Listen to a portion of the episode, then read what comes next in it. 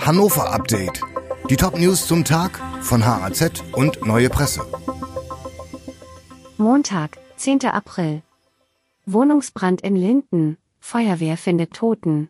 In Linden hat die Feuerwehr Hannover nach einem Brand in einem Wohnhaus einen Toten gefunden.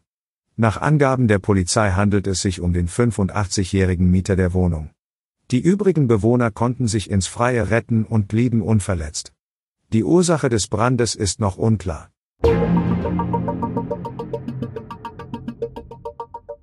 Niedersachsens Landesregierung will die Klimaziele weiter verschärfen.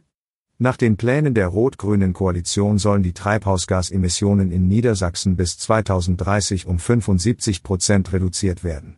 Bis 2035 soll die Reduzierung dann 90 Prozent betragen und bis 2040 soll Niedersachsen klimaneutral sein.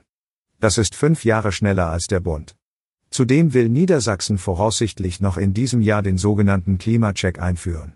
Danach sollen der Landeshaushalt sowie alle Gesetze, Förderprogramme und Verordnungen auf ihre Klimaauswirkungen geprüft werden.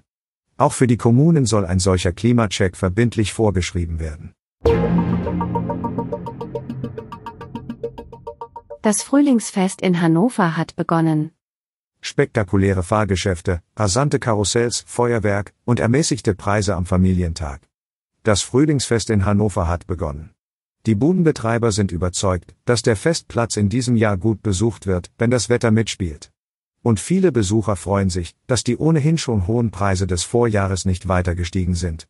In den kommenden drei Wochen ist das Fest auf dem Schützenplatz von Mittwochs bis Freitags ab 15 Uhr sowie am Wochenende ab 14 Uhr geöffnet. Viel los bei Osterfeuern in der Region. An zahlreichen Orten in Hannover und dem Umland brannten am Wochenende die Osterfeuer.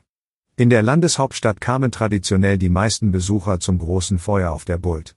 Doch auch im Umland waren die Feuer an zahlreichen Orten ungewöhnlich gut besucht. Die Herrenhäusergärten luden am Sonntag zum sogenannten Osterspaziergang, der allerlei Attraktionen zu bieten hatte.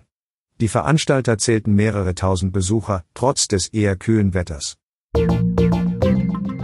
Die Redaktion für dieses Update hatte Michael Sobol. Alle weiteren Ereignisse und Entwicklungen des Tages ständig aktuell auf haz.de und neuepresse.de.